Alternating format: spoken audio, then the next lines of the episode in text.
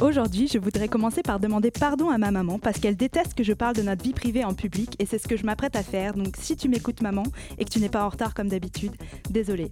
J'ai fait une grande découverte lundi soir. J'ai découvert tout ce que j'avais appris sur le féminisme ces derniers temps, toute la culture que je m'étais forgée sur ces questions. Je n'avais jamais réalisé qu'elle était si importante. Je vous explique. Ce week-end, j'ai poussé ma mère à candidater à une offre de travail à la Déferlante, qui est un super journal féministe que je recommande vivement par ailleurs. Pour écrire sa lettre de motivation, nous avons discuté de féminisme ensemble dans le salon parce que je ne voulais pas qu'elle dise de grosses bêtises dans sa lettre. Ensuite, assise sur le canapé violet, je lui ai donc demandé qui est la première femme féministe, qu'est-ce que l'écriture inclusive, que penses-tu de la non-mixité, pourquoi est-ce que tu penses qu'une femme est plus sensible qu'un homme, etc. Et là, petit choc de me rendre compte que tout ce dont ne parlait jamais vraiment alors qu'on vit sous le même toit depuis 24 ans. Choc d'être celle qui, en face de sa mère, euh, position étrange de renversement et dérangeante, euh, sait ce qu'elle ne sait pas. Je lui avais bien montré il y a trois ans la vidéo Mon corps de Swan Périssé, parler de la charge mentale et écouter Ma chérie de Anne Sylvestre, mais depuis plus rien. Je me suis construite de mon côté à travers des nouveaux canaux de médias, genre les podcasts qu'elle n'écoute pas du tout. Et il me semble que nous nous sommes maintenant dans deux mondes différents, avec des connaissances et des avis très différents, alors que l'on se côtoie très cordialement tous les jours. Comment le féminisme a-t-il pu sauter deux générations depuis mon arrière-grand-mère Yaya, qui était militante des mouvements Moreres Libres pendant la guerre d'Espagne, puis militante MLF je ne veux absolument pas blâmer ma mère et je ne pense pas que je dois me blâmer moi non plus car j'ai besoin de courage pour me construire ces connaissances et en même temps pour les assimiler. Je crois qu'il est toujours temps de prendre toutes les femmes dans la lutte quand on en ressent enfin le courage. Et maman, je sais que tu sais déjà un peu. Tu sais que ta mère était femme au foyer. Tu sais que tes amis se sont fait licencier après leur troisième enfant. Tu sais que ma pote Lina a dû partir de chez ses parents parce que c'était ok que son frère vive de la musique, mais pas du tout ok que la fille, elle, le fasse. Tu sais que tout le monde s'étonne toujours que ce soit papa qui fasse à manger et, trouve normal que ce soit toi qui s'occupe des invitations. Tu le sais, tu le sais déjà.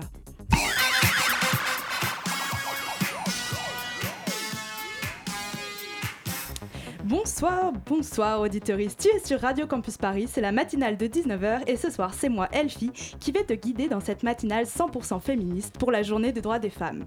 Tout d'abord, avec Nathalie, nous recevons Elise Nakarato, experte des conséquences sociales et du changement climatique pour parler de femmes et de climat, mais surtout en apprendre davantage sur l'écoféministe. Constance zoomera ensuite en compagnie de Rudy et Amira du collectif Écoute Meuf qui promeut les artistes meufs et on aime ça. Et bien sûr, du bon son et les chroniques d'Ayona, Rosalie et Faustine pour couronner le tout. La matinale, c'est tout de suite.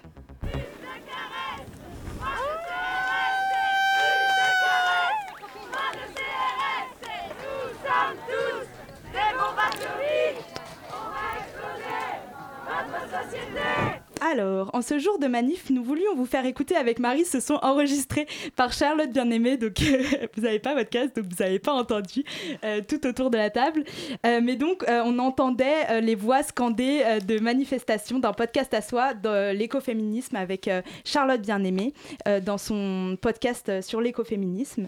Et donc, on se demande quel lien on peut faire entre la lutte des femmes et la lutte pour l'environnement. C'est la question qu'on va se poser ce soir. Et pour cela, avec Nathalie. Bonsoir Nathalie. Bonsoir. Nous recevons Elise Nakarato. Bonsoir Elise. Bonsoir. Et donc euh, Elise Nakarato, vous êtes experte euh, des conséquences sociales et du changement climatique, comme je disais, et vous travaillez chez Oxfam. Et vous êtes entre autres porte-parole de l'affaire du siècle. Et nous avons invité ce soir pour parler d'écoféminisme. L'écoféminisme, c'est donc un courant de pensée et de lutte qui relie le féminisme et l'écologie, deux combats qui ne sont pas intuitivement liés. Euh, on se demandait donc depuis quand est-ce que vous vous décrivez comme vous-même écoféministe, si c'est bien le cas, bien sûr, et à quand remonte votre engagement féminisme et celui euh, écologique C'est une très bonne euh, question euh, d'introduction parce que c'est une question que moi je me suis posée pendant très longtemps. moi je me suis construite comme féministe quand j'ai commencé à étudier, j'étais très, euh, ça m'a beaucoup parlé euh, ce que tu disais au départ sur euh, apprendre des choses toute seule, écouter des podcasts, etc. Donc moi j'estime que je suis féministe depuis que je suis, je sais pas, j'ai 17-18 ans, que je suis à la fac, que j'ai que j'ai avancé dans mon féminisme, qui s'est renforcé, qui s'est diversifié depuis 10-15 ans, car j'ai 37 ans. et, et en parallèle, plus tardivement, euh, plutôt euh, depuis, depuis 5-6 ans, j'ai vraiment avancé sur les questions écologiques, sur la compréhension de la crise climatique et notamment sur les liens entre crise climatique et inégalité sociale, et notamment les, effectivement les conséquences sociales de la crise climatique. Et en fait, euh, pendant, euh, ça, fait, ça fait pas mal d'années, pendant plusieurs années, je me suis d'un côté, je suis féministe, j'ai des idées théoriques féministes, j'ai des pratiques féministes euh, dans, mon quotidien, dans mon travail, etc. Et d'un autre côté, en parallèle, je suis écologiste. pareil, j'ai des lectures, des, engagements sur le terrain, etc. Mais pendant assez longtemps, c'était un peu en, parallèle. Je me disais, je sentais qu'il y avait euh, une tension entre les deux, qu'on pouvait les relier, mais je n'arrivais pas à, les, relier. Et c'est en lisant des autrices euh, écoféministes, notamment le, euh, l'ouvrage de Jeanne Bourgart, Être écoféministe, théorie et pratique, où ça m'a fait vraiment tilt et où j'ai compris qu'en fait, pour moi, parce qu'on verra sûrement tout au long de l'émission, il y a des tas d'écoféminismes, euh, des deux versions de l'écoféminisme. Mais en tout cas, pour moi, euh, j'ai compris que l'écoféminisme, c'était la lecture euh, c'était une grille de lecture qui permettait de lier le patriarcat et le capitalisme, et donc les inégalités sociales comme les inégalités envers les, femmes et les minorités de genre, et envers ce qu'on appelle l'environnement, les terres, le vivant, plus globalement. Euh, comme une forme de prédation sur euh, bah, les, euh, tout le vivant, à l'exception de la part en tout cas des hommes et de la part du patriarcat. Et que pour moi, l'écoféminisme m'a permis de lier ces deux choses par cette lecture de l'accaparement du vivant comme de l'accaparement du, capital. Très bien. Et en fait, moi, je me demande particulièrement c'est un mouvement qui date, mais en fait, comment aujourd'hui, avec l'exacerbation du changement climatique, est-ce qu'il est remis au goût du jour? Est-ce que, euh, euh, est-ce que le changement climatique participe à exacerber les inégalités et aussi participe d'une certaine manière à refocaliser sur euh, le changement climatique en retour? Oui, effectivement, le changement climatique, moi, ça fait quelques années que je travaille dessus. Et aujourd'hui, en fait, ça a un peu changé parce que plus personne ne peut remettre en cause. Tout le monde a vécu cet été, les vagues de chaleur. Si, il y a quand même des gens qui remettent en cause. voilà. Euh, il y a aussi, enfin bon, l'État a été condamné pour une action climatique. Mm. Euh, remettre en cause, ça ne veut pas dire faire quelque chose. Mm. On peut être d'accord sur le constat et ne rien faire. C'est un autre sujet. Mais, euh, mais en, tout cas, il y a effectivement la crise climatique est beaucoup est, prégnante. En fait, tout le monde le sent dans son corps aujourd'hui. Mhm. Nous, quand mhm. on militait il y a 10 ans en disant euh, les, inondations au Bangladesh, euh, bon, bah personne s'y intéressait réellement. Aujourd'hui, quand on voit, euh, bah, là, on est en mois de février, il y a de la sécheresse en France, c'est sûr qu'il y a un, accord sur, sur en tout cas, une réalité du changement climatique qui est plus exacerbée. Et effectivement, moi, je travaille particulièrement sur les conséquences sociales parce mhm. qu'en fait, tout ce que nous disent euh, les scientifiques, que ce soit le GIEC, mais aussi euh, l'ONU, le Conseil pour le climat, euh, tous les théoriciens et les théoriciennes euh, nous disent que les conséquences du changement climatique, c'est avant tout des conséquences sociales, la mhm. désorganisation de nos systèmes sociaux et notamment euh, l'exacerbation des inégalités.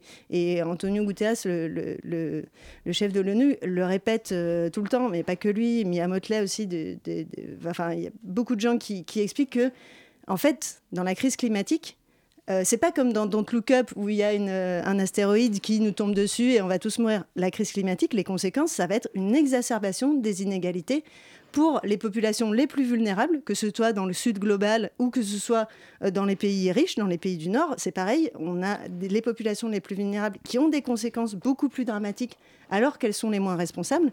Et donc, ça, c'est quelque chose qui est documenté, qui est su, et on voit qu'il y a ces ces conséquences euh, voilà, d'exacerbation des inégalités. Et effectivement, peut-être que cette, euh, euh, cette réalité qui nous saute un peu au visage aujourd'hui, elle remet, en tout cas, peut-être, je ne sais pas si c'est au goût du jour, mais elle, met, elle remet en question. En fait, on a besoin d'apporter des, des théories, mhm. des solutions, des nouvelles idées mhm. face à cette crise climatique. On voit bien que les idées du passé, ben, elles, elles, sont un peu à bout de souffle pour apporter des solutions globales dans la situation écologique et sociale dans laquelle on est. Et donc, je ne sais pas si c'est pour ça, mais en tout cas, ça peut être une des explications qui fait que les théories écoféministes qui ont été d'abord théorisées dans les années 70 reviennent beaucoup aujourd'hui, depuis, euh, voilà, depuis, depuis 5-6 ans, avec beaucoup de personnes qui se déclarent écoféministes, euh, voilà, avec plein de, courants, de, de, foisonnements euh, théoriques et pratiques. Et ça peut paraître évident, mais est-ce que tu aurais un exemple pour parler de ces inégalités en fait qui sont exacerbées par le changement climatique? Bah, concrètement, euh, tu vois, quand on parle d'une vague de chaleur, mhm. euh, les personnes qui vont subir le plus ces conséquences, ça va être les personnes qui euh, font des jobs précaires et donc qui vont être physiquement euh, contraintes par la chaleur, mais aussi les personnes qui sont dans des appartements. Euh, on parle souvent de, la rénovation thermique. Euh, la rénovation thermique, c'est pour le froid, mais aussi pour le chaud. Donc, ils vont subir concrètement des, conséquences plus, graves et aussi qui ont moins de capacité d'adaptation. Ce qu'on a vu beaucoup dans les dernières vagues de chaleur, notamment il y a des études aux États-Unis, c'est que bah, les personnes, en gros, qui, ont, de l'argent, elles vont soit à la campagne parce qu'elles ont éventuellement une résidence secondaire, mais aussi chez des amis parce qu'elles ont un capital social, un capital culturel qui va leur permettre d'aller passer un week-end mhm. au frais, etc. Tandis que les personnes bah, qui sont par exemple dans des quartiers populaires ou qui n'ont pas de capital social qui leur permettent de connaître des gens euh, qui sont au bord de la mer, eh ben, elles vont subir plus, plus, euh, de façon plus conséquente. Et idem pour le travail, c'est pas la même chose de subir 45 degrés si je, je suis aide-soignante dans un hôpital avec des horaires contraintes ou si euh, je peux être en télétravail euh, dans ma maison de campagne. Mhm. Vous avez parlé des, vagues de chaleur qu'on a, on a pu subir, mais on, a vu aujourd'hui, aujourd'hui euh, manifestation féministe, première pluie depuis des mois, quoi. donc c'était un peu une manifestation écoféministe physiquement, quoi. Est-ce que, donc vous parlez des inégalités, mais en quoi justement les femmes elles-mêmes seraient le plus touchées par la crise économique? Quelles inégalités sur lesquelles ça va jouer? Problème bah, de revenus Concrètement, en fait, les femmes, elles vont être plus euh, touchées par la crise climatique parce qu'elles ont moins de capacité d'adaptation. Donc, je parlais des capacités économiques, concrètement, que ce soit en France ou dans les autres pays, les femmes, elles gagnent moins. On en a parlé dans la manifestation tout à l'heure. Elles gagnent euh, moins de revenus. En France, c'est 25%, mais elles gagnent beaucoup moins à la retraite. Elles ont aussi un truc dont on ne parle pas souvent, elles ont moins de capital. C'est-à-dire qu'il y a les revenus du travail, mais aussi les revenus du capital. Et euh, les femmes, de par le système patriarcal d'héritage de, euh, qu'on a encore aujourd'hui dans beaucoup de pays dans le monde, elles ont moins de capital. Donc globalement, elles ont moins de revenus. Donc ça veut dire que elles ont moins de capacité d'adaptation. Concrètement, euh, si euh, ma maison est euh, touchée par une coulée de boue, parce que quand on parle du changement climatique, les conséquences principales, ça va être les phénomènes climatiques extrêmes, donc inondations, on n'y pense pas souvent, mais l'exacerbation des inondations, c'est une des conséquences du changement climatique. Montée du niveau des côtes, sécheresse, vagues de chaleur. quand je vais subir, par exemple, une coulée de boue, une inondation, concrètement, si j'ai moins euh, d'argent, j'ai plus de difficultés à changer d'endroit, mais aussi à, avoir des ressources pour euh, euh, changer de travail, pour m'adapter. on le voit beaucoup dans l'agriculture, que ce soit encore une fois en France ou dans des pays qui sont encore plus patriarcaux que la France, où euh, les femmes elles vont être assignées à des rôles sociaux aussi qui euh, notamment tout le soin euh, tout le travail du care donc le soin de la famille donc elles vont avoir des conséquences économiques qui vont les empêcher de, bouger, de s'adapter au changement climatique. Et aussi, donc, ce carcan patriarcal avec des rôles sociaux assignés, bah, quand je dois m'occuper d'enfants en bas âge, de personnes âgées, c'est plus difficile de s'adapter. Et aussi, quand j'ai moins accès, par exemple, à l'éducation, à la lecture, euh, deux tiers des personnes illettrées dans le monde sont des femmes. Euh, les femmes euh, il n'y a que 20% des femmes qui possèdent des terres, 80% c'est des hommes. Donc voilà, il y, a beaucoup, en fait, tous ces schémas patriarcaux enferment les femmes dans des carcans qui les empêchent de s'adapter au changement climatique. Et par ailleurs, c'est vraiment la double peine, puisque en parallèle, elles sont aussi moins actrices de la crise climatique.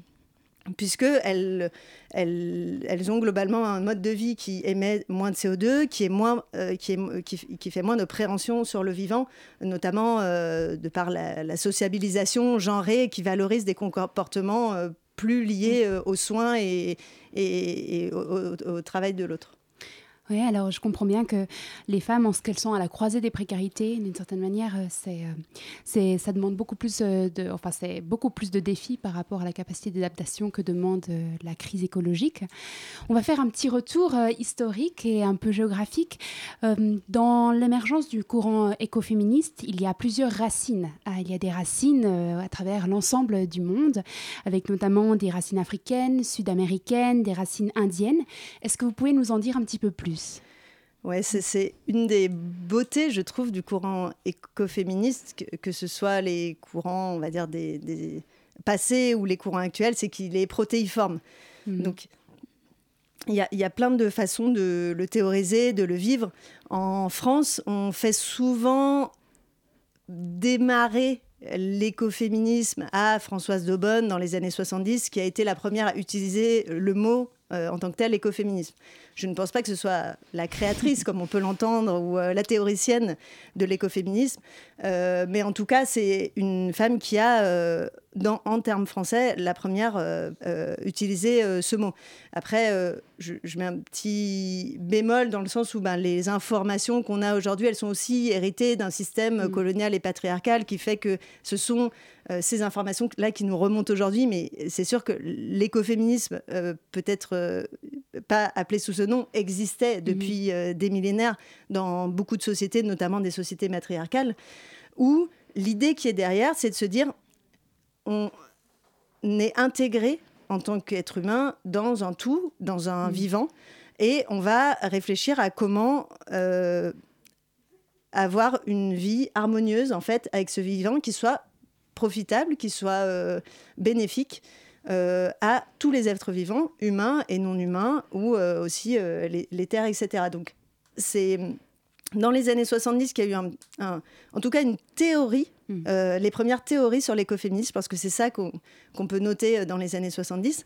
Alors, ce qu'il faut noter, c'est que en France, donc c'est Françoise Daubonne, une théoricienne française, qui a la première mis ce terme sur la table, et ça n'a pas du tout pris. Euh, parce que euh, peut-être elle est arrivée au mauvais endroit au mauvais mm. moment. Euh, en fait, ça rentrait complètement en contradiction avec les mouvements féministes mm. de, cette époque-là, qui étaient anti-essentialistes, donc qui, qui mm. très matérialistes, qui, qui revenaient sur justement un côté très lumière un petit peu avec euh, la, différenciation entre la culture et la nature. on, va revenir là-dessus. Je voulais juste vous demander, pas juste refaire, donc expliquer qu'il y avait eu un mouvement en Inde qui s'appelait le mouvement Chipko, mm. où les femmes avaient entouré les arbres pour, pour, contre la déforestation. Au Kenya, il y a eu la Green Belt. Et euh, en Amérique du Sud, il y a toute la lutte contre aussi l'anticolonialisme, les mines euh, et tout et tout. Mais aussi en Occident, beaucoup la lutte contre le nucléaire qui a déclenché ça donc aux États-Unis ou en, Angleterre, mm. beaucoup. Et donc toutes ces luttes, elles ont un point commun, c'est qu'elles luttent et contre le patriarcat et contre le capitalisme. Est-ce que vous pouvez nous expliquer justement cette expression euh, euh, patriarcat capitaliste, justement, euh, qui semble être le point de lutte de toutes ces, éco, tous ces écoféminismes? C'est vraiment l'idée qu'il y a une préhension sur le vivant euh, donc, euh, de par des intérêts euh, patriarcaux, capitalistes, mais aussi colonialistes, racistes, parce que ce qu'on constate, c'est que que ce soit à l'époque, dans, les années 70, en tout cas au XXe siècle, ou aujourd'hui, cette question de, ben d'accaparement euh, des terres euh, et des, des, êtres vivants, qu'ils soient humains ou non humains, il se fait encore plus envers des populations plus vulnérables, notamment des populations racisées ou par exemple des populations autochtones qui sont encore plus euh, victimes de, de cet accaparement-là. Et, et, et, pour revenir à la question, c'est l'idée que c'est cette, cette même euh, comment dire euh, oui cette, cette, même oppression ce même accaparement mhm. de quelque chose euh, quelque chose qui peut être un humain en l'occurrence souvent une femme mhm. ou une femme qui, qui, une femme autochtone une femme racisée ou une terre ou un minerai ou un voilà exactement mhm. quelque chose qui fait partie du vivant en fait ce système patriarco-capitaliste il va venir prendre tirer de la ressource pour un intérêt euh, personnel, un intérêt pour une petite partie de la population. Et c'est ça qu'il faut bien comprendre, c'est que c'est vraiment l'accaparement d'une ressource euh, humaine, vivante, euh, non humaine, pour une toute petite partie de la population. qui vont être souvent des hommes en position de pouvoir et notamment en ce moment, ce qu'on constate, ça va être plutôt des dirigeants de grandes entreprises, des actionnaires ou des personnes qui sont à la tête d'organisations politiques ou économiques. On a donc euh, bien compris euh, une définition commune de l'écoféminisme qu'on peut définir un peu en retrouvant tous les mouvements. Et euh, on va juste discuter après de la critique et des revendications écoféministes que vous évoquiez juste alors. Mais avant cela, on va écouter Ayona qui voulait nous faire part de son expérience sur la disparition de l'automne. Tout à fait. Bonsoir mesdames, bonsoir à toutes et à tous. Alors d'habitude, j'ai pour coutume de, vous pondre des chroniques assez informatives, blindées de chiffres, de faits historiques sur les mâchoires des baleines, les corsets de l'époque baroque et la longueur des couloirs de métro. Et je me suis dit, mais euh, à quoi bon? Si on parle d'écoféminisme, j'ai besoin de vous parler de quelque chose qui m'habite, qui m'entoure, quelque chose qu'on m'a accaparé, qui me manque. Et pour cela, j'aimerais vous parler de la disparition de l'automne. Parce que le réchauffement climatique a presque fini de le tuer. On a toutes connu un jour la sensation de deuil. Pour moi, la première fois, c'était à l'enterrement de Bacon, mon poisson rouge. Il avait vécu une belle vie, euh, 4 ans au moins et c'est long pour un poisson rouge. Et j'avais 6 ans à l'époque et c'était l'automne. On avait creusé un trou dans le parc avec ma maman et les platanes viraient au rouge tout autour. Dix ans plus tard, je me souviens qu'on longeait, ce même parc à deux. C'était à nouveau l'automne, et elle m'avait avoué que cette saison lui faisait toujours penser un peu naïvement à son premier amour de quatrième. Car l'automne est une saison de deuil transitoire. Elle permet de faire remonter les brûlures, les faire sécher au vent, puis les balayer au sol. C'est une saison pour ralentir et se connaître avant l'inertie de l'hiver. Mais cette année, je n'ai pas connu l'automne. J'ai oublié de songer à Bacon et ma maman n'a sûrement pas pensé à son amourette des années 80. En fait, je n'ai même pas eu le temps de remarquer l'absence des couleurs. Passé novembre, j'ai serré les dents dans un pareil tout nu et tout gris, et j'ai compris qu'il fallait doucement se faire à l'absence des transitions de notre monde. Et quelquefois, ce monde est comme ces vidéos qui vous jaillissent à la gueule, quand vous allumez votre portable et que vous voyez un bébé se manger une porte vitrée à toute vitesse, et que vous observez cette femme au brushing impeccable, témoigner d'une violence conjugale sur fond vert. Et ça survient à des moments affreusement dissonants. On exige de nous de tout ingurgiter sans distinction, et le temps ne sépare plus une expérience d'une autre. Alors certes, une, catastrophe arrive toujours trop vite, mais généralement on prend le temps d'y réfléchir quand elle se termine. Alors pensez à l'automne, pensez à craquer, à voir rouge, dormir trop longtemps, ressasser les souvenirs de quelqu'un qu'on aurait voulu embrasser davantage et donner des coups de pied dans les feuilles mortes.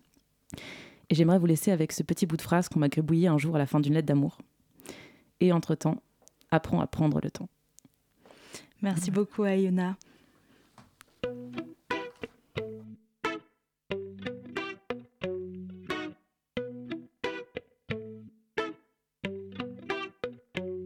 J'ai un problème avec les belles meufs. Elles me fascinent et je peux pas m'empêcher de les bouffer du regard dès que j'en croise une au détour d'une teuf. Je sens ma langue qui s'agite comme un poisson dans son bocal. Pour d'incendiaire, sévère ou pompière. Laissez-moi être la pâtisserie sous les doigts nus de la boulangère. Les petites brunes, je sais que sous leurs airs.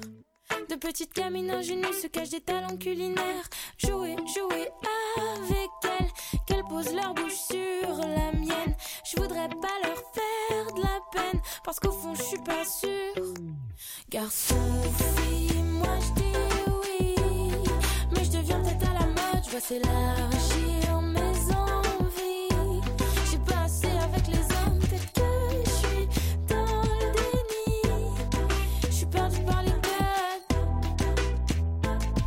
Je sens mes lèvres se à chaque fois que je vois une meuf J'ai un problème avec tout ça. L'amour des autres dépasse les bornes chez moi. Et j'aurais pas dû prendre d'extane. Je voulais embrasser tout le monde sauf mon gars. M'identifie à toutes ces poupées. Peut-être que j'aimerais leur ressembler. Peut-être que pour éviter d'être jalouse, j'essaie de les choper. Peut-être que mon ego de meuf est un peu embrouillé. Jouer, jouer avec elles, qu'elles posent leur bouche sur la mienne. Je voudrais pas leur faire de la peine, parce qu'au fond, je suis pas sûre. Garçon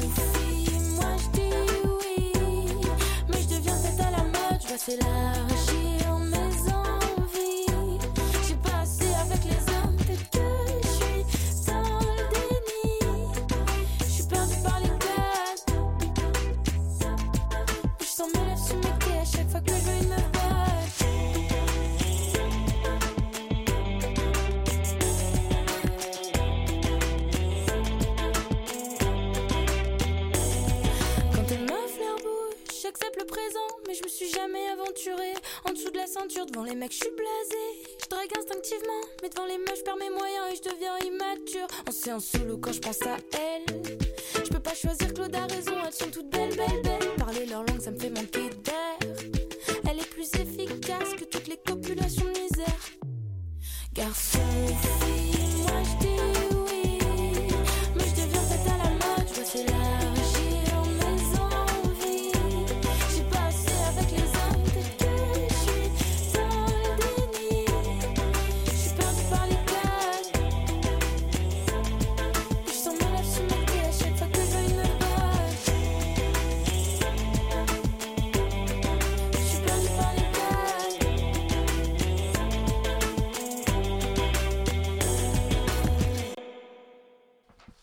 vient d'écouter Meuf de Olympe Chat- Chabert sur le 93.9.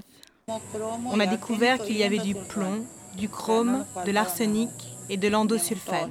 Il ne nous manquait rien. Tout était complet. Maintenant, ils nous ont pollués. Ils nous ont ouvert les veines. Les transnationales ont ouvert nos veines en puisant l'eau. La mine utilise d'énormes quantités d'eau. Là où existent des barrages, des mines, la fracturation hydraulique, ce viol de la Nukemapu, de la terre, c'est le viol que nous, femmes originaires, subissons au quotidien. On ne peut pas accepter que des gens de l'extérieur viennent envahir notre corps. Dans ce deuxième extrait de Un podcast à soi de Charlotte Bien-Aimée sur l'écoféminisme, celle-ci traduit les mots d'Esther, une militante de l'Assemblée des Melvinas en lutte pour la vie en Argentine, interviewée euh, dans le documentaire Ni les femmes ni la terre. Cette militante se réfère au lien entre la nature détruite et les femmes qui la défendent. Euh, et nous sommes toujours en compagnie d'Élise Nakarato, à, qui j'aimerais demander euh, est-ce que vous auriez un exemple plus précis de ce lien entre oppression patriarcale et oppression capitaliste? Oui, il y en a beaucoup, mais c'est vrai que quand euh, je pense à un exemple particulier, euh, je pense souvent à la déforestation en Amazonie. Euh, ça peut être aussi des projets pétroliers en Afrique de l'Ouest, ou il y en a beaucoup, y compris en Europe. Je pense à, l'exploitation minière à, à Lutzerat, qui en ce moment est en train de d'exproprier, de détruire des villages entiers en, Allemagne vers, vers la frontière française. Et ce qu'on peut constater, c'est que on a des projets euh, des, des projets extractivistes, que ce soit sur des minerais euh, fossiles, qui, euh, je le rappelle, euh, sont responsables à 80% de l'augmentation euh, euh, du réchauffement climatique, donc qui, qui sont destructeurs pour le vivant en général, pas que euh, les femmes. Euh, donc on a des projets extractivistes ou en, Af- en, euh, en- en Amazonie des projets euh, d'exploitation ferroviaire, de, pardon, pas du tout, euh, d'e- d'exploitation de la forêt. Ok. Euh, donc on a souvent des compagnies étrangères et ça, ça se retrouve euh, euh, dans l'histoire également. Donc euh, des, personnes qui viennent envahir un territoire, des personnes, des entreprises qui viennent envahir un territoire, accaparer les ressources, piller littéralement les ressources sans le consentement des populations locales. Et pourquoi est-ce qu'il y a une euh, et bien sûr, donc euh, les populations locales, euh, notamment quand c'est des populations autochtones, ne vont jamais voir la couleur d'un éventuel argent ou en tout cas d'une contrepartie quelconque de cette exploitation qui, qui dont vont tirer parti uniquement euh, certaines euh, grandes entreprises ou certains dirigeants de ces grandes entreprises. Et pourquoi est-ce qu'on dit qu'il y a une double exploitation et qui explique ce mouvement écoféministe entre euh, l'accaparement, euh, la, capture de cette euh, euh, matière vivante, euh, cette richesse et, euh, l'exploitation des femmes, et ben c'est que c'est souvent les femmes qui vont euh, le plus subir euh, cette exploitation-là parce que euh, ça va déstabiliser l'organisation sociale. Euh, par exemple, euh, en Amazonie, ça va être des villages détruits. Donc, euh, souvent, les hommes doivent partir dans des villes pour faire des, des boulots sous-payés, euh, journaliers. Euh, les femmes restent avec des enfants euh, en, bas âge et elles vont subir vraiment une double exploitation. Elles vont être expropriées. Et donc, on va avoir cette, cette, euh, ce, mouvement euh, d'accaparement de la ressource dont les femmes, en fait, vont être, se sentir responsables parce que dans leur rôle social de soins, euh, de soins à la famille, de soins à la communauté, euh, elles vont avoir euh, ce, lien plus spécifique au territoire. Mais dans ce rapprochement de la femme et de la nature, est-ce qu'on risque pas d'avoir un glissement vers une sorte de condition naturelle de la femme?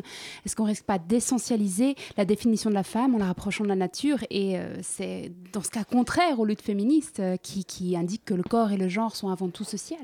Eh ben, c'est justement cette euh, lecture, on va dire, un petit peu euh, simplifiée, simpliste, qui a fait que le mouvement écoféministe a été rejeté en France dans les années 70 parce qu'on s'est dit non, euh, la femme n'est pas plus naturel, et là vous ne me voyez pas mais je mets des guillemets euh, quand je le dis, j'essaie de le faire transmettre euh, par ma voix, euh, n'est pas plus proche de la nature par, par son, sa composition biologique. C'était un combat qui venait d'être mené justement dans les années 40, 50, 60, 70, qu'on venait de commencer à... Je dis pas encore que c'est gagné parce que même aujourd'hui on voit qu'il y a des mouvements contraires et c'est jamais gagné, mais en tout cas c'était un des combats des féministes des années 70.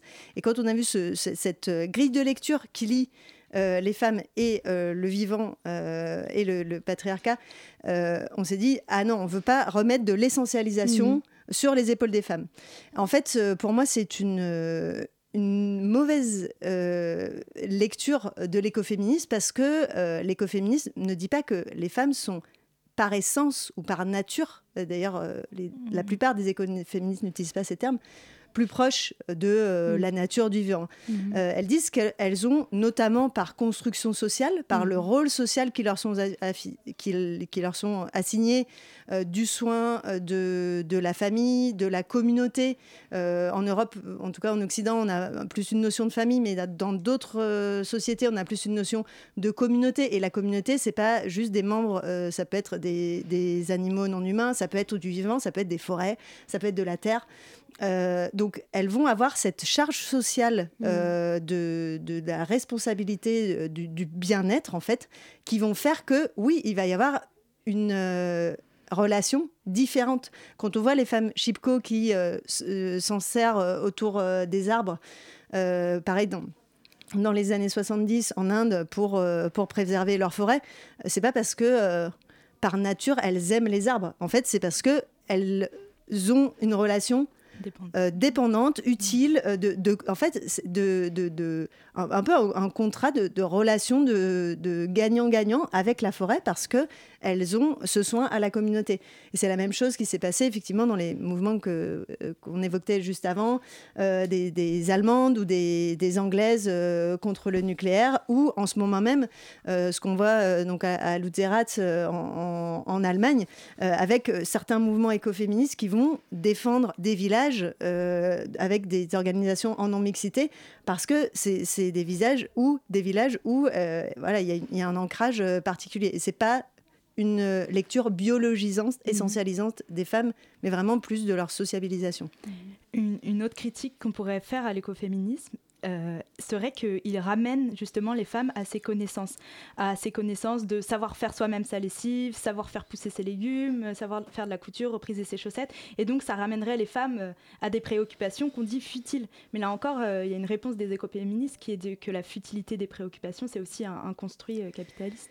C'est un construit capitaliste, c'est un construit patriarcal, euh, parce que aujourd'hui euh, qui euh, fait les lessives et qui fait voilà, les, choses du quotidien bah, c'est soit les femmes soit si les femmes ont accès à un capital assez important bah, on le délègue à d'autres femmes les mhm. femmes de ménage les, aides-soignantes enfin toutes les femmes qui s'occupent du care du, du, soin et donc il y a, cette cette voilà cette lecture euh, capitaliste euh, qui fait qu'en en fait, on a choisi, et quand je dis on, c'est souvent euh, bah, une lecture patriarcale qui a fait qu'on a choisi toute une, une, ribambelle de tâches, et on les a dévalorisées en se disant, bah, par exemple, la lessive, c'est pas important. Le travail des enfants, bah tiens, on va pas le rémunérer parce qu'en fait, c'est pas important. Pourquoi ce serait plus important euh, de réparer une voiture ou voilà, de, faire des choses qui sont, euh, de faire un barbecue, ou de faire des trucs qui sont censés être, en tout cas, qui sont dans les représentations sociales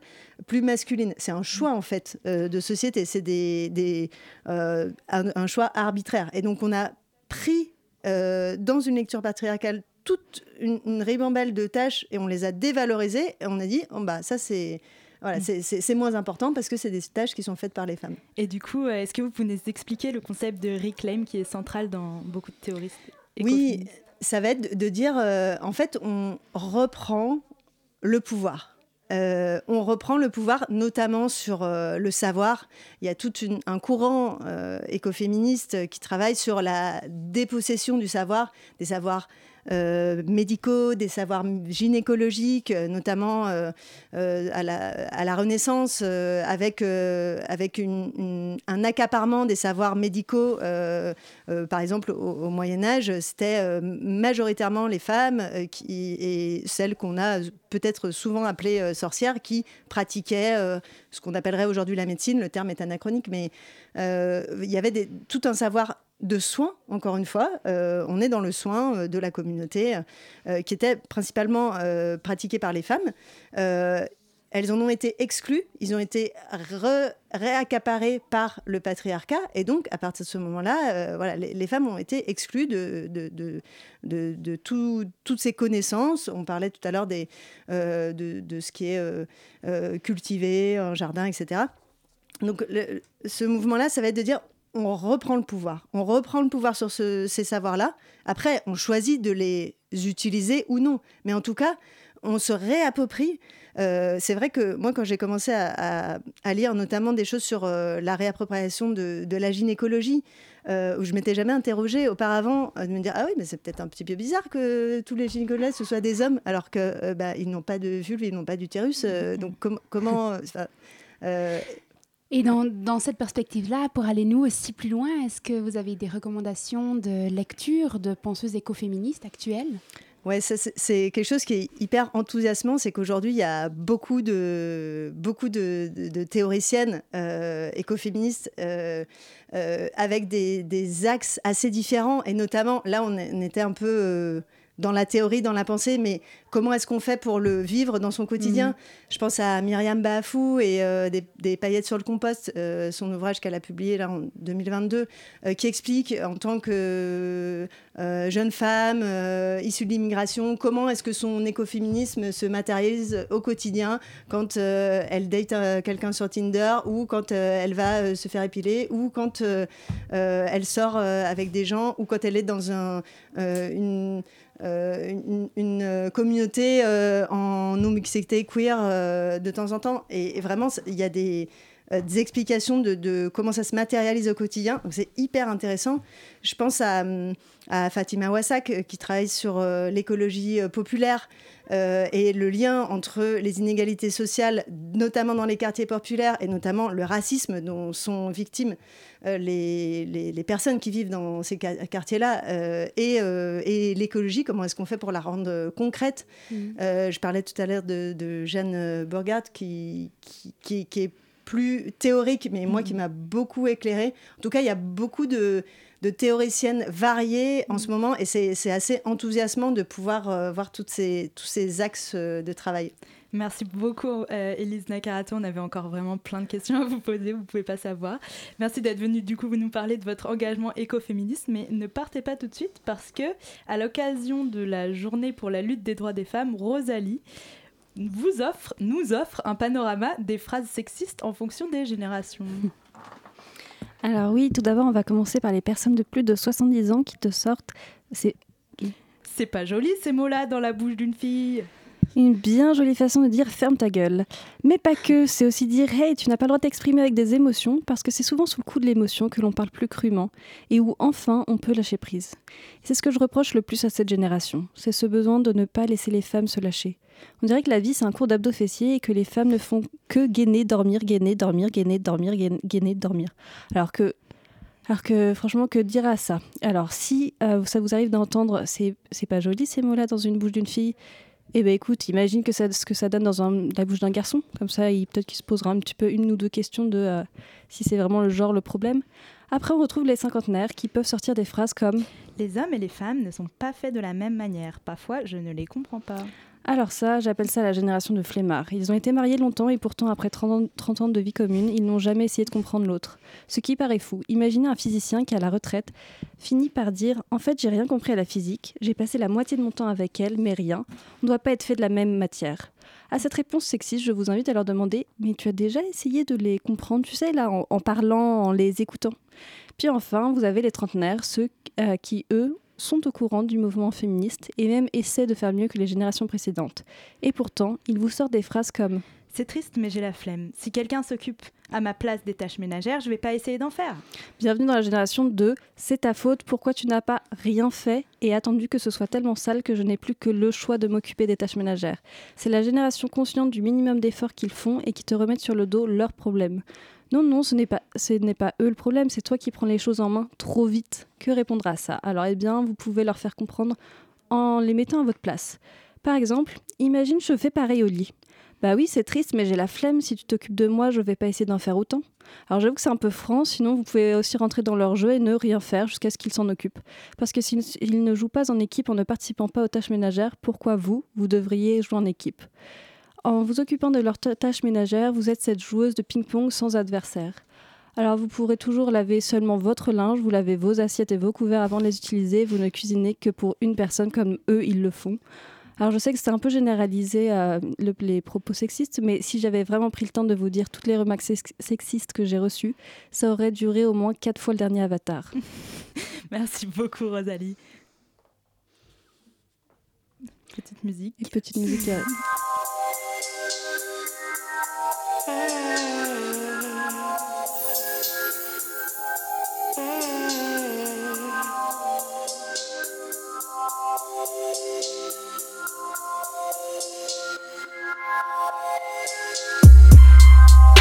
toujours dit Je changerai pas pour leur plaire.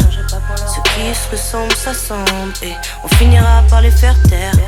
Maman dit que Dieu est grand. Et ça j'y crois dur comme fer. Même si parfois je suis à deux doigts de tout foutre en l'air. J'achète une ou deux paires pour calmer mes nerfs. Je tire sur la vie Sans trop pomper nectar. Je fais gaffe à mes envies. Je veux pas te regretter plus tard. C'est ce que je me dis. Quand on parle tard le soir, c'est ce que je me dis. Ma mif, ma zig, mes quelques amis dans ce monde enculé, cela me suffit. Vous ne méritez pas ma courtoisie. Je pense à toutes ces choses que le rêve ton m'a dit. Je pense à toutes ces choses que le rêve ton m'a dit. Fais gaffe à ceux qui sont Ma soeur, beaucoup de photos. La plupart n'en valent pas le détour. Alors nique les tous avec amour. Alors nique les tous avec amour. Alors nique les tous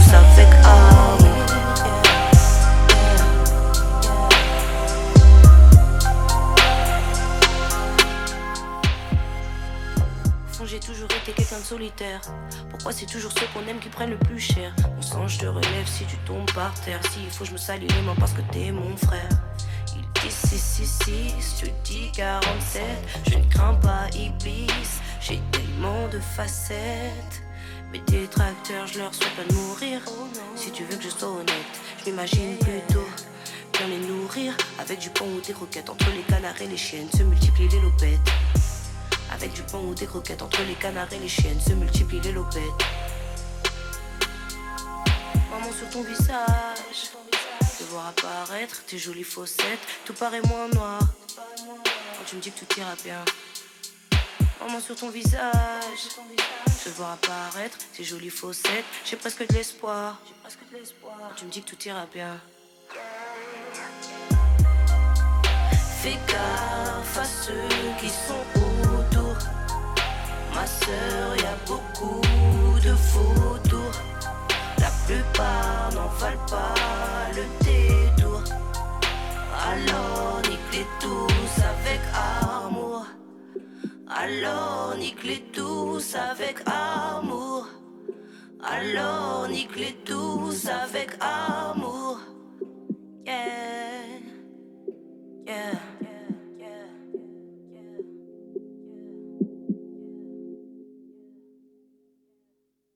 Êtes toujours sur le 93.9 FM et on vient d'écouter 49 Méo, euh, Vautour, l'artiste recommandé par nos invités du Zoom, Écoute Meuf. La matinale de 19h sur Radio Campus Paris. Bonsoir Constance. Bonsoir. Et donc, qui sont Rudy et Amira, les invités qui se sont assis avec nous dans le studio? Elle a répondu à sa propre question. Les semaines passent, mais les invités avec lesquels je discute pendant les Zooms, 8 mars ou pas, restent des meufs, des meufs qui créent et qui défendent des valeurs féministes. Bref, des meufs cool. Merci Marie, à la prog. Pour cette matinale de 8 mars, je suis donc très heureuse de continuer sur cette lancée et de recevoir les personnes cachées derrière le compte Instagram Écoute Meuf. Est-ce que vous pouvez commencer par vous présenter rapidement chacune et présenter Oh. euh, votre projet en, en quelques mots? Eh ben écoute, euh, enchantée, moi c'est Amira. Et moi c'est Rudy. Et ouais, du coup on est les fondatrices en fait euh, d'Écoute Meuf. Écoute Meuf, c'est un média euh, qu'on appelle euh, qu'on appelle qu'on appelle hybride parce que du coup c'est un média qui met en avant donc les femmes de l'industrie musicale à travers du contenu éditorial comme des playlists, des interviews, des portraits, mais aussi du coup un collectif qui fait des soirées avec des meufs aux platines, avec des meufs qui chantent et voilà. Elle a tout dit. euh, je je sais pas euh, trop euh, quoi, quoi ajouter. Effectivement, écoute meuf, on, on- on- on insiste sur le mot hybride parce qu'effectivement, on fait, on fait plusieurs choses. On, on crée des formats, on met en avant des artistes, mais on fait aussi la fête. Donc, on est un peu fourre-tout, quoi. Je sais pas si on peut dire ça. Oups Un peu versatile, quoi. Alors, quand est-ce que vous avez créé ce compte et qu'est-ce qui vous a poussé à vous lancer? Ça a été quoi le déclencheur? Du coup, on a créé le compte en octobre 2020. Ouais. Voilà, euh, de base, on n'était euh, que deux. Et euh, il y, a, y a un ou deux ans, on a été rejoint par Chloé et euh, qui, qui nous aident sur l'édito et, et la prog et la com.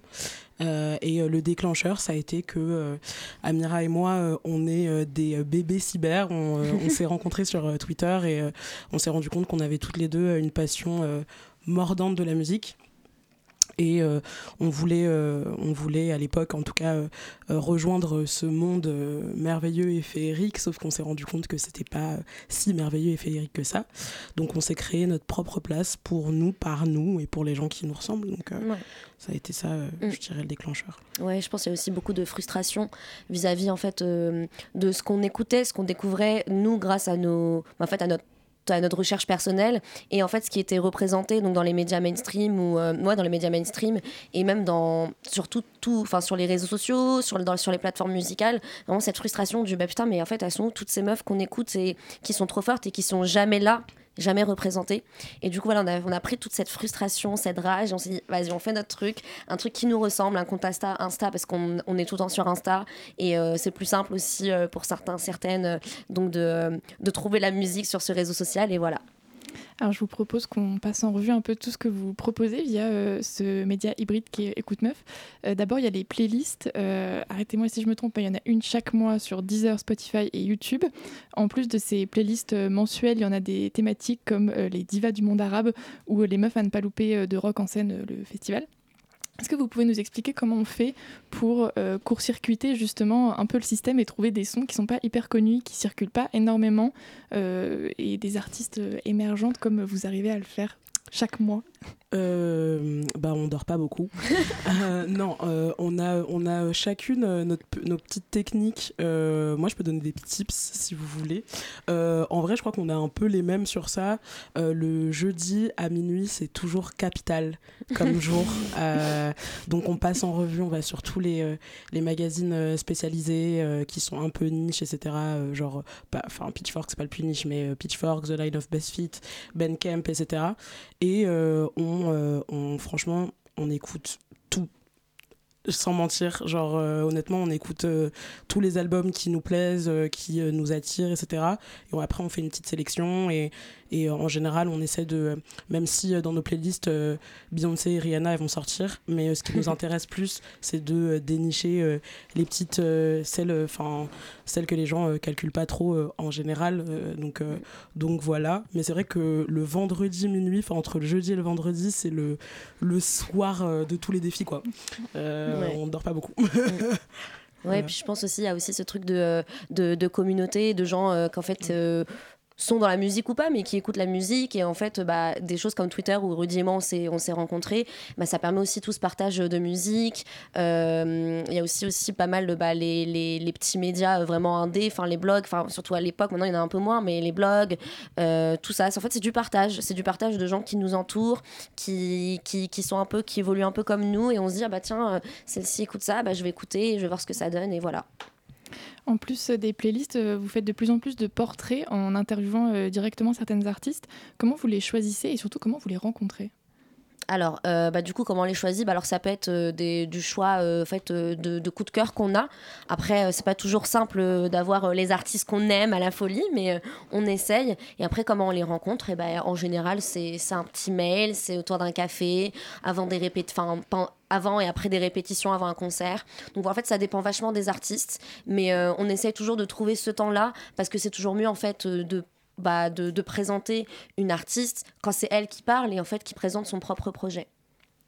Et comment vous expliquez, vous, de vos expériences et de vos premières rencontres, que ce soit si dur pour une artiste femme de se faire une place et que ce soit aussi difficile de passer du statut de, voilà, de sujet, de chanson, de muse euh, à actrice dans ce milieu-là, quand on peut se dire qu'a priori, euh, tout le monde aime bien écouter autant des chanteuses que des chanteurs?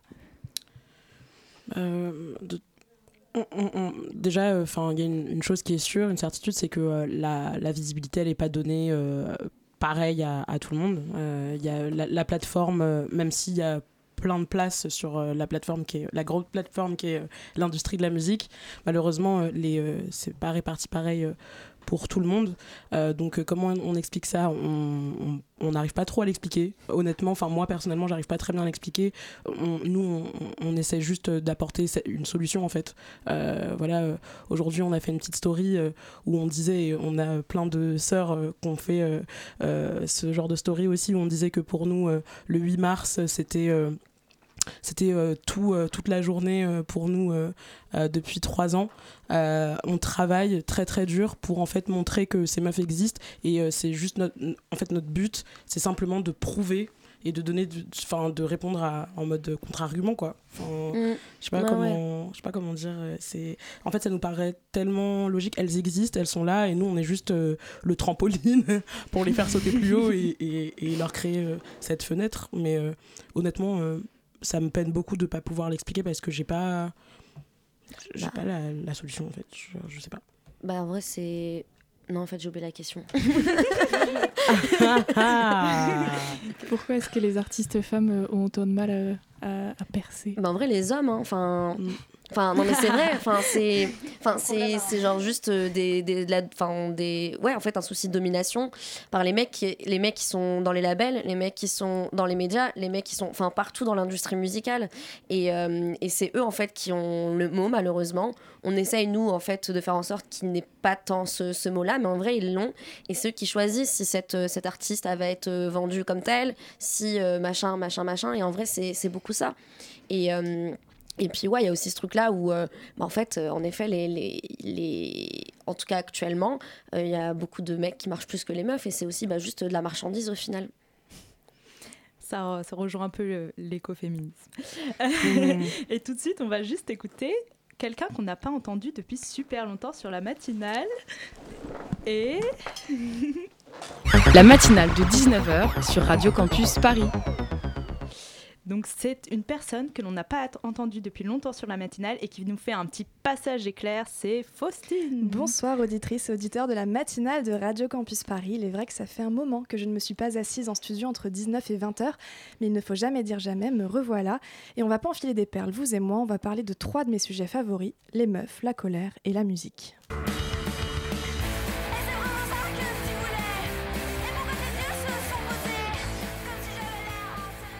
Dans les années 90, aux États-Unis se forme un nouveau courant musical, les Riot Girls. Il se peut tout à fait que ce nom vous parle, puisque bien que ce fût un mouvement relativement niche pour l'époque, elles ont inspiré toute une génération de musiciennes par la suite, mais commençons par le début. Comme je vous l'ai dit, on est au milieu des années 90 et donc en plein avènement du mouvement underground grunge, qui est plus ou moins un enfant du mouvement punk ayant vu le jour deux décennies plus tôt. Qui sont les grands noms du grunge? Bonne question. On peut nommer Pearl Jam, Alice in Chains, Nirvana, les Pixies, pour ne citer que les gros noms. Et quel est leur point commun? Bah je vous le donne en mille, c'est que des mecs. Et ouais, à cette époque, les meufs dans le rock, ça court pas les rues. Et c'est précisément le propos, des... le propos premier des Riot Girls Fini d'aller au concert pour se faire tripoter, pour se faire éclater dans les pogos parce que les mecs font deux fois leur poids et font pas attention. Fini d'être celles qui tiennent le vestiaire. Non, maintenant elles sont musiciennes et on va les prendre au sérieux. Maintenant c'est Girls to the Front, les filles devant.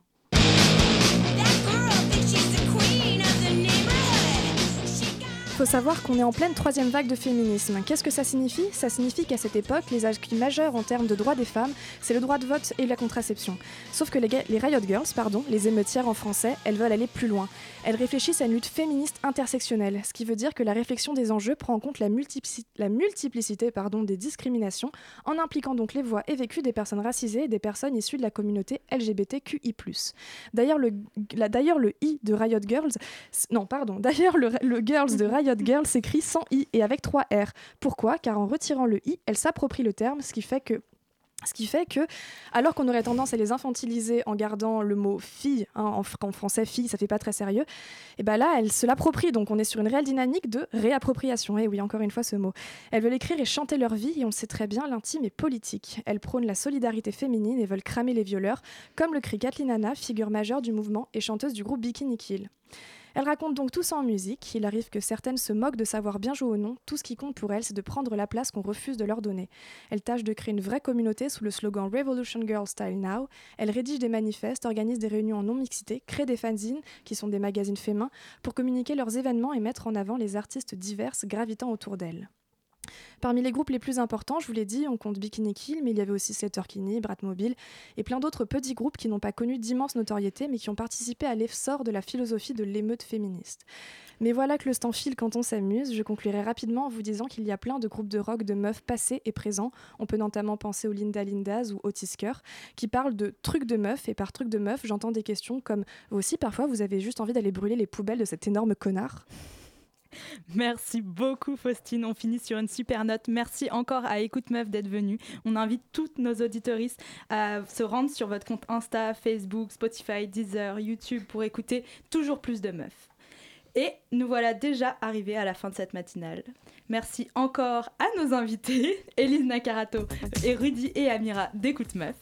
Il me reste tout juste mais toujours le temps de remercier les travailleuses acharnées de nos ondes, les bénévoles de ce jour de grève. Merci à Nathalie et à Constance aux interviews. Merci. Mention spéciale à Nathalie qui faisait d'ailleurs sa première interview ce soir.